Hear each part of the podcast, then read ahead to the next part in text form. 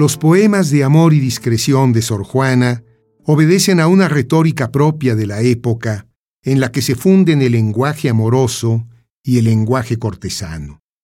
No tienen, por tanto, el carácter confesional que adquiriría la poesía lírica en el romanticismo, aunque puedan provenir de la experiencia de la autora, si por experiencia se entiende no solo lo vivido, sino también lo imaginado, lo leído, lo soñado. Pero aún así, son ejemplos fehacientes del talento de Sor Juana para salir airosa de los peligros de la tradición. Que lo que de mil maneras se ha dicho siempre sorprenda y se antoje inédito, y que la inteligencia le hace claridad, rigor, conocimiento, dominio, en una palabra, discreción, permita y aliente la expresión de la intimidad adolorida, es el milagro que se verifica en la poesía amorosa de Sor Juana. Un soneto nos habla con palabras certeras como las saetas de Cupido, de lo turbio y lo inefable, de lo tortuoso y ambiguo, de lo complejo y escurridizo que es el amor. Esta tarde, mi bien, cuando te hablaba, como en tu rostro y tus acciones vía que con palabras no te persuadía, que el corazón me vieses deseaba. Y amor que mis intentos ayudaba, venció lo que imposible parecía, pues entre el llanto que el dolor vertía, el corazón deshecho destilaba. Baste ya de rigores, mi bien, baste, no te atormenten más celos tiranos, ni el vil recelo tu quietud contraste con sombras necias, con indicios vanos, pues ya en líquido humor viste y tocaste mi corazón deshecho entre tus manos. Parecería que las palabras que constituyen este prodigioso soneto se fueran borrando apenas las pronuncia la intimidad, como si cada una de ellas, en efecto, se transformara en sollozo y finalmente se resolviera en silencioso llanto. Y sin embargo, el poema no está hecho de lágrimas, sino de palabras, de palabras que nos dicen que las palabras no sirven para nada, que en el amor y ciertamente en la poesía mexicana, es el silencio el que tiene la palabra. Más allá de la cortesía criolla, de la feminidad recatada, de la retórica del amor cortés de la tradición poética mexicana, este soneto es una muestra espléndida de la poética del silencio. Sor Juana aquí sabe callar a tiempo, logro asaz meritorio, habida cuenta de la verbosidad propia del gusto barroco de la época. El silencio, pues, no es sólo un tema, sino un ejercicio poético, el difícil arte de callar a tiempo, que Villaurrutia consideró rasgo esencial de la tradición poética mexicana y que encuentra en la discreción de Sor Juana anticipadamente acaso su mejor exponente, como lo hemos visto en este soneto y lo podemos ver en las maravillosas liras que expresan sentimientos de ausente, en las que la amante adolorida por la partida del amado le dice no, no le dice, o en todo caso le dice que no le dice, óyeme sordo, pues me quejo muda. Amado dueño mío, escucha un rato mis cansadas quejas, pues del viento las fío, que breve las conduzca a tus orejas, si no se desvanece el triste acento, como mis esperanzas en el viento. Óyeme con los ojos, ya que están tan distantes los oídos, y de ausentes enojos, en ecos de mi pluma mis gemidos. Y ya que a ti no llega mi voz ruda, óyeme sordo, pues me quejo muda. Si del campo te agradas, goza de sus frescuras venturosas, sin que aquestas cansadas lágrimas te detengan enfadosas, que en él verás, si atento te entretienes, ejemplo de mis males y mis bienes. Si al arroyo parlero ves galán de las flores en el prado, que amante y lisonjero a cuantas mira intima su cuidado, en su corriente mi dolor te avisa, que a costa de mi llanto tiene risa. Si ves que triste llora su esperanza marchita en ramo verde, torto la gemidora, en él y en ella mi dolor te acuerde, que imitan con verdor y con lamento, él mi esperanza y ella mi tormento si la flor delicada, si la peña que altiva no consciente del tiempo ser hollada, ambas me imitan aunque variamente, ya con fragilidad, ya con dureza, mi dicha aquella y esta mi firmeza. Si ves el ciervo herido que baja por el monte acelerado, buscando dolorido alivio al mal en un arroyo helado, y sediento al cristal se precipita, no en el alivio, en el dolor me imita. Si la liebre encogida huye medrosa de los galgos fieros y por salvar la vida no deja estampa de los pies ligeros, tal mi esperanza en dudas y recelos se ve acosada de villanos celos. Si ves el cielo claro tal es la sencillez del alma mía, y si de luz avaro, de tinieblas en voz el claro día, es con su oscuridad y su inclemencia imagen de mi vida en esta ausencia. Así que, Fabio amado, saber puedes mis males sin costarte la noticia cuidado, pues puedes de los campos informarte, y pues yo a todo mi dolor ajusto, saber mi pena sin dejar tu gusto. Mas cuando hay gloria mía, mereceré gozar tu luz serena. ¿Cuándo llegará el día que pongas dulce fin a tanta pena? ¿Cuándo veré tus ojos dulce encanto y de los míos quitarás el llanto? ¿Cuándo tu voz sonora herirá mis oídos delicada y el alma que te adora de inundación de gozos anegada, a recibirte con amante prisa, saldrá a los ojos desatada en risa.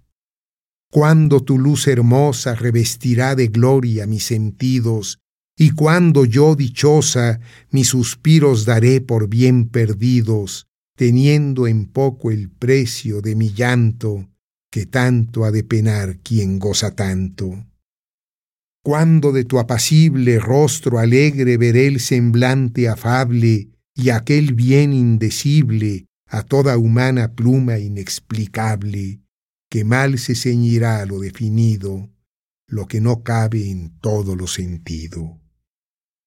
Ven, pues, mi prenda amada, que ya fallece mi cansada vida de esta ausencia pesada Ven pues que mientras tarda tu venida, aunque me cueste su verdor en ojos, regaré mi esperanza con mis ojos.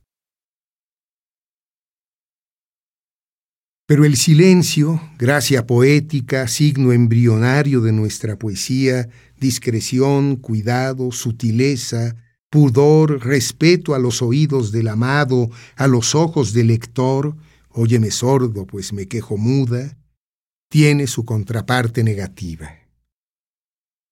Sor Juana tuvo que someterse al silencio impuesto por la ortodoxia católica de la época que le tocó vivir. En las primeras páginas de su libro sobre Sor Juana, no en vano subtitulado Las trampas de la fe, Octavio Paz da cuenta de las limitaciones que la lectura de la obra de la monja Jerónima conlleva precisamente por su sujeción a la ortodoxia católica, y de la necesidad de leer en ella no sólo lo que dice, sino lo que calla, que es acaso lo que mayor significación tiene. Cito a Paz. La lectura de Sor Juana debe hacerse frente al silencio que rodea sus palabras.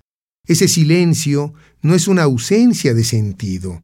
Al contrario, aquello que no se puede decir es aquello que toca no solo a la ortodoxia de la Iglesia católica, sino a las ideas, intereses y pasiones de sus príncipes y sus órdenes. La palabra de Sor Juana se edifica frente a una prohibición. Esa prohibición se sustenta en una ortodoxia encarnada en una burocracia de prelados y jueces.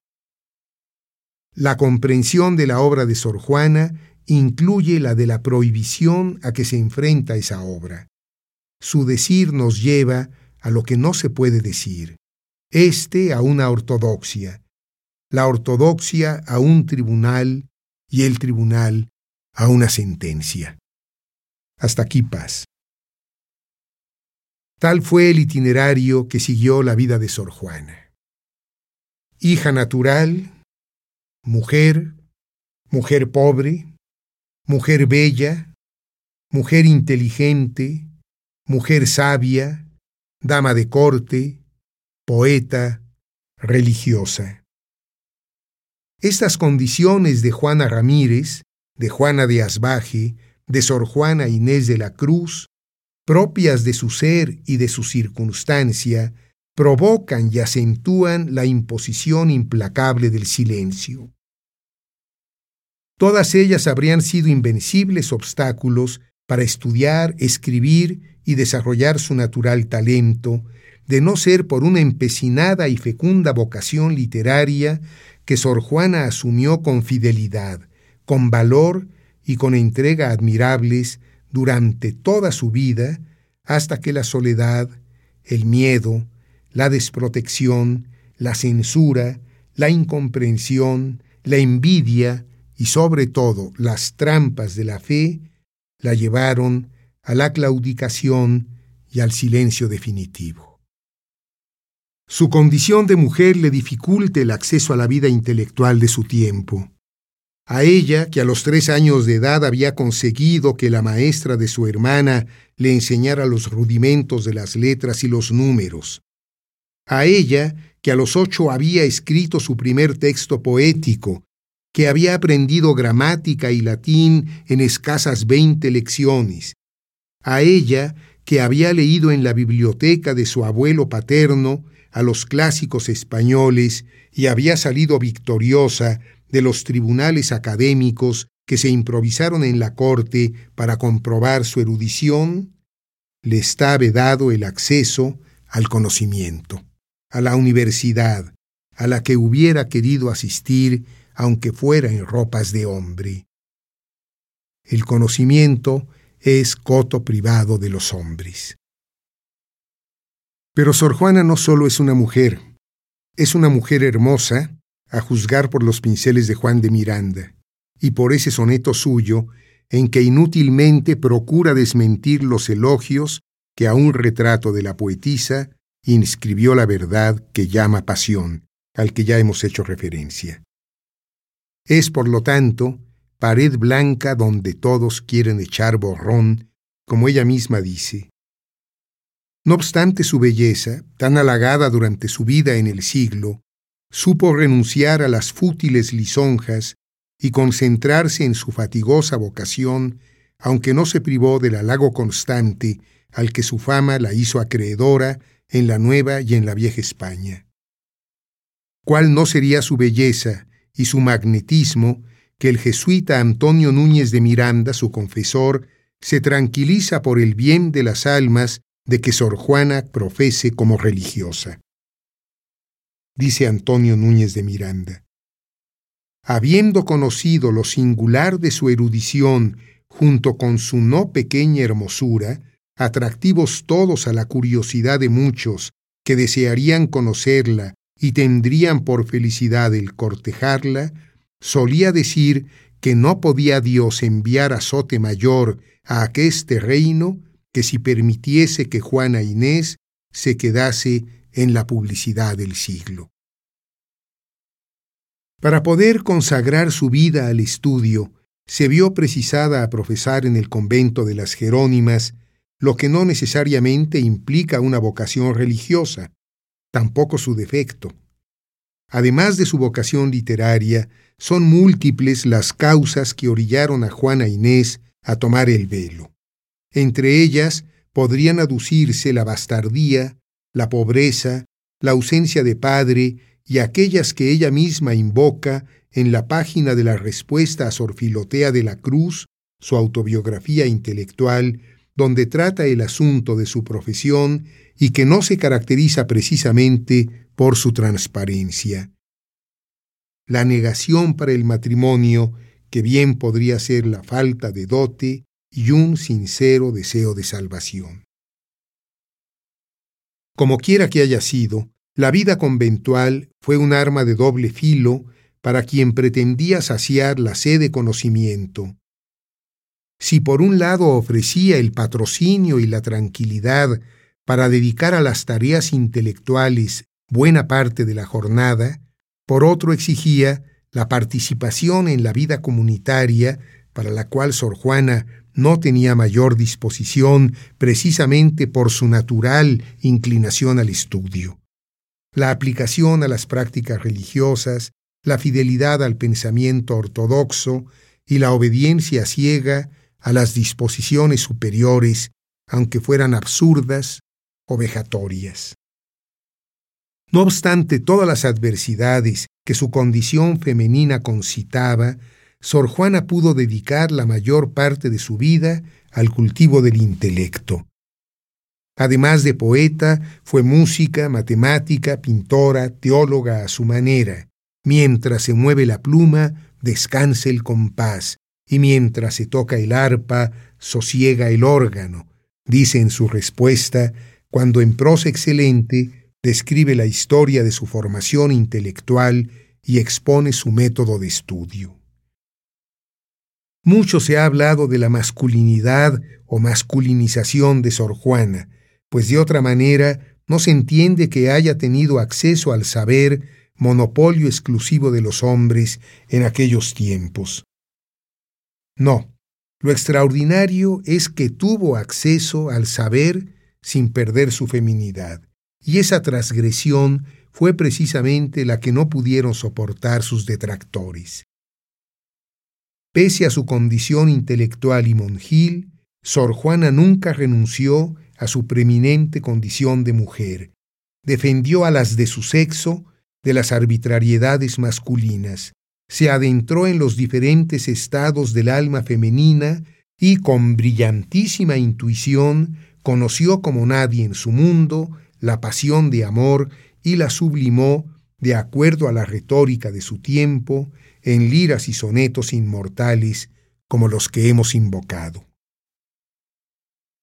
Mujer genial y hermosa, Sor Juana gozó de acreditada fama en su tiempo, lo que ha de considerarse como un obstáculo más en su carrera literaria, pues fue muy solicitada para escribir poemas laudatorios y de circunstancia. Más de dos terceras partes de su producción poética fueron escritas por encargo.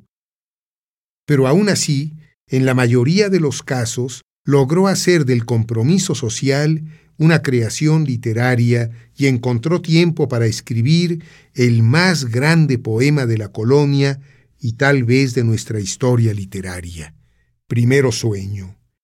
Ejemplo portentoso del carácter meditativo de nuestra poesía, este poema mayor responde a las preocupaciones intelectuales de su autora y utiliza el lenguaje poético como método cognoscitivo para llegar a donde la inteligencia, de suyo limitada, se detiene como delante de un precipicio. No por encargo, no en obediencia a sus impulsos, sino de propia voluntad, Sor Juan escribe su obra maestra, en la que proyecta con espíritu vigilante las más inusitadas ensoñaciones del alma. Seguidor deliberado de Góngora, es un poema de difícil acceso que parece ejemplificar aquel aforismo tan de gusto barroco de la agudeza y arte de ingenio de Gracián que reza la verdad, cuanto más dificultosa, más agradable. José Gauss analizó la estructura del vasto y complejo poema en un sesudo estudio filosófico literario titulado El sueño del sueño. Tras una minuciosa disección, el filósofo hispano-mexicano llega a la conclusión de que la esencia del texto es la dificultad del trabajo intelectual y la decepción que la aguarda.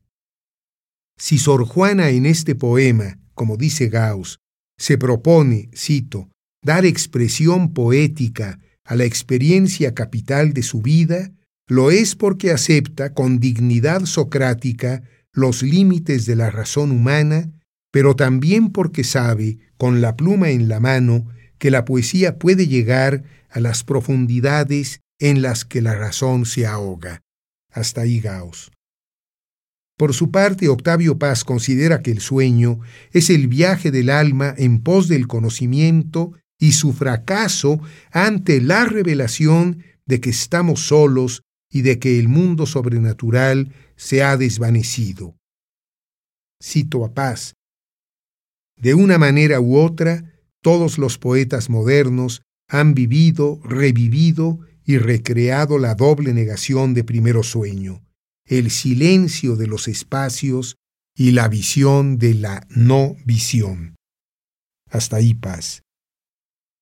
Nuevamente el silencio, el silencio del universo como única respuesta a los afanes cognoscitivos del hombre.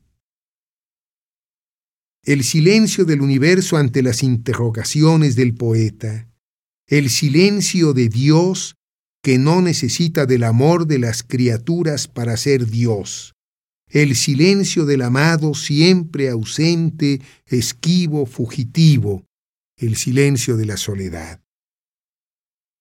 Ese silencio, que rigió la obra toda de Sor Juana, acabó por imponerse fatalmente sobre su torrencial vocación literaria. Instada por los prelados de la Iglesia que no pudieron admitir la superioridad intelectual de una mujer, Sor Juana abjuró de su condición de escritora, es decir, abjuró de sí misma. Diversos acontecimientos acaecidos entre los años de 1692 y 1693 cambiaron radicalmente la vida de Sor Juana. Le cayó literalmente el chahuistle Así fue la concatenación funesta de los hechos. Lluvias constantes afectaron las cosechas, escasearon los granos, sobrevinieron el acaparamiento y la especulación, el pueblo se amotinó, la turba hambrienta incendió el palacio virreinal y las casas del ayuntamiento, se desató la represión, el virrey conde de Galve se debilitó en la misma medida en que se fortaleció el arzobispo Francisco Aguiar y Seijas, aquel prelado iracundo que un día le dio un bastonazo a don Carlos de Sigüenza y Góngora, le rompió los anteojos y le dejó la cara tinta en sangre. Aquel prelado iracundo y misógino, que según se dice, cambiaba las baldosas del palacio arzobispal cuando habían sido pisadas por una mujer aquel prelado iracundo, misógino y justiciero, que obviamente detestaba la fama y el talento de la monja Jerónima y hubiese querido que Sor Juana se tragara una a una todas las palabras de la respuesta a Sor Filotea de la Cruz con la que la monja había defendido y justificado su vocación literaria y su dedicación a las letras profanas. Para colmo de males, en España murió el exvirrey Tomás de la Cerda, marqués de la Laguna, su antiguo protector, y su viuda, aquella María Luisa, a la que Sor Juana dedicó tantos poemas de amorosa amistad, al parecer no se acordó de ella. Sor Juana se quedó sin amigos y sin valedores, terriblemente expuesta a la enemistad y el rencor del arzobispo. Creyente como era y vanidosa, no sería raro que le atribuyera a su conducta profana una de las causas de las muchas calamidades que azotaron a la Nueva España en esos años. Acudió Antonio Núñez de Miranda, su antiguo confesor, para contrarrestar la animadversión de Aguiar y Seijas. Bajo su dirección espiritual, abjuró de la literatura. Se impuso el silencio en la peor de sus condiciones, en la más cruel, la más abyecta, la censura. Peor aún, la autocensura. Como corolario de las calamidades de esos años, una epidemia azotó el convento de las Jerónimas. Sor Juana se dedicó al cuidado de sus hermanas enfermas, se contagió del mal y murió el 17 de abril de 1695 a los 46 años y cinco meses de su edad ligera. Al cumplirse 300 años de esa fecha, yo le pregunté en el silencio de mi lectura por su condena, por su enfermedad y por su muerte. Pero ella no me respondió, o me respondió a su manera, en silencio. De hinojos lamí las baldosas del claustro hasta formar una cruz con mi saliva. No creía más en la bondad de las purgas y de las sangrías. Solo confiaba en los ruegos y en las mortificaciones para que Dios nuestro Señor se apiadara de mis amadas hermanas que sufrían los rigores de la enfermedad que se cernió sobre nuestro convento. Mi lengua ensangrentada ha enmudecido y no puedo responder vuestra pregunta. Y aunque pudiese hablar, dejaría que el silencio contestara. Ha dos años que guardé silencio, para nacer al sosiego de la vida religiosa y recobrar mi natural condición de mujer, entregué a mi confesor los más de cuatro mil volúmenes que ocupaban los estantes de mi celda, mis instrumentos musicales que alegraban el sentido y despertaban el entendimiento, porque la música rige el universo todo. Ha dos años que no estudio en los libros, ni tampoco en la máquina universal como estudiaba cuando aquella prelada, que Dios tenga en su gloria, me prohibió tomar libro, y yo le obedecí en no tomarlo, pero leía en las faenas de la cocina, en los juegos de las niñas, en los techos de la celda. Sin leer, sin escribir, en silencio, a dos años que estoy muerta.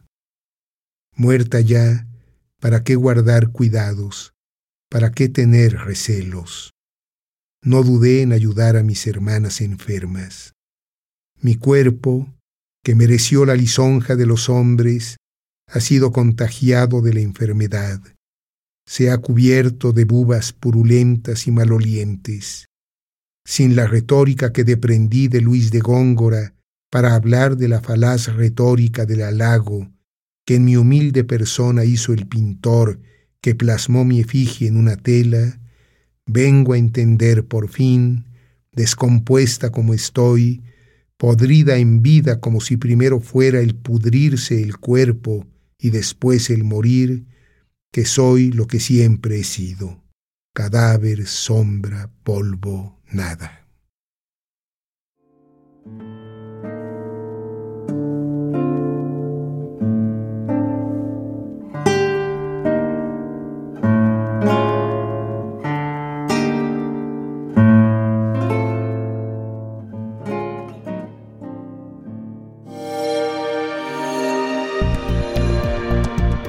Descarga Cultura. Descarga Cultura. Punto UNAM.